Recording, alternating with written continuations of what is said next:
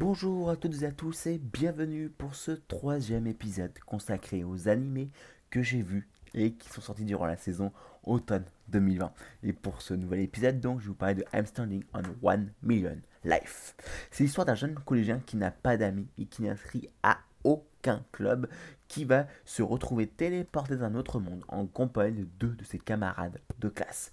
Ensemble, ils doivent réaliser des missions du Game Masters, un être légèrement pervers, sans la deuxième partie haute de son visage. À la fois dans l'autre monde, que dans leur monde d'origine où ils doivent faire ces fameuses missions justement. Leur but étant de protéger les deux mondes, mais peut-on vraiment demander à un garçon détestant sa ville de la protéger? Telle est la question.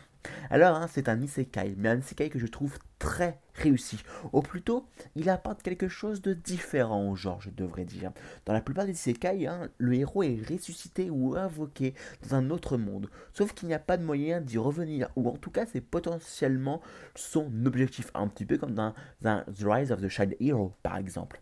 Ah, ici, il y a un va-et-vient en tout bien honneur, hein, entre les deux mondes. Et en plus, nos compères héros doivent réaliser des missions à la fois dans le monde où ils sont considérés comme tels, comme des héros, mais aussi dans le monde d'origine, leur monde hein, qui ressemble à le, au nôtre, hein, tout simplement. Et je dois dire que ça, c'est une petite originalité par rapport à la plupart des isekai, je trouve, en tout cas, j'en ai jamais vu encore d'isekai de ce type, et ça me plaît. C'est juste une petite de, de ça, une petite euh, variante qui rend, en fin de compte, l'histoire beaucoup plus intéressante.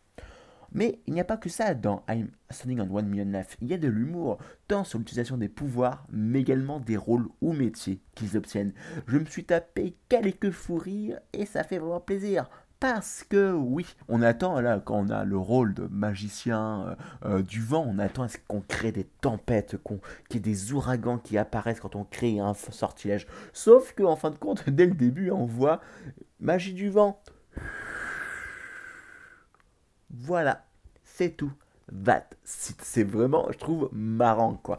Très, très marrant. Ensuite, un, par exemple, pour le mage du feu qui va juste réchauffer très légèrement euh, les températures autour d'elle de 1 degré. Donc, c'est pas ce que j'appellerais faire vraiment un beau sort de feu euh, avec une beau sort de boule de feu suprême qu'on envoie sur euh, notre ennemi. Non, loin de là. Donc, ça fait vraiment plaisir, je trouve. En plus, d'autant plus que il y a encore des liens entre le monde où ils sont héros et le monde d'origine. Leur monde à eux, mais si on va dire le nôtre, où en fin de compte il va y avoir des incidences entre euh, le fait euh, d'avoir un statut avec une baisse de potentiel physique ou mental du fait du métier qu'on a obtenu dans le monde où on est considéré comme des héros et cela va se répercuter également dans le monde euh, réel. Et je trouve que c'est, c'est un petit quelque chose aussi que, qui est vraiment on va dire, assez nouveau là encore, je trouve. Alors bien entendu, du fait que j'ai très peu vu de va-et-vient entre, entre les animés isekai, peut-être que ça c'est quelque chose qui peut être assez commun en fin de compte pour ce genre d'anime isekai.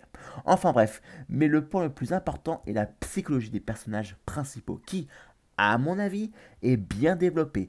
Chaque personnage possède son background qui a une incidence directe avec les missions conférées et leur comportement. Est-ce pour autant alors un excellent animé Isekai? Après toutes ces éloges, on pourrait le croire, et je dois dire que j'attendais avec impatience la suite des épisodes, ce qui est plutôt un bon signe. Et pourtant, j'ai le sentiment, la sensation que il manquait un tout petit quelque chose comparé à un Ascendance of the Bookworms ou un The Rise of the Child Hero. Bien entendu, il faut le remettre en contexte, ce petit quelque chose peut varier en fonction des individus, mais c'est un élément non identifié ou que j'arrive pas encore à identifier qui me fait dire que le petit tour de main, euh, en plus ou en moins, du génie qui manque hein, pour rendre juste cet animé juste excellent, presque parfait, puisse le rendre simplement parfait qui manquerait quoi.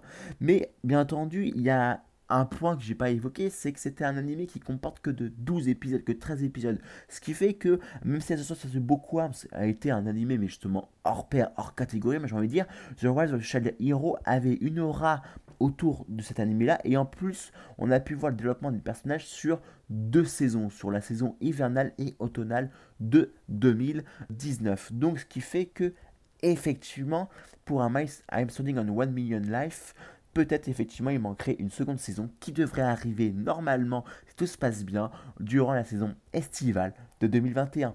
Allez, sur ce, je vous laisse et je vous dis à très bientôt pour de nouvelles aventures à Nibesque.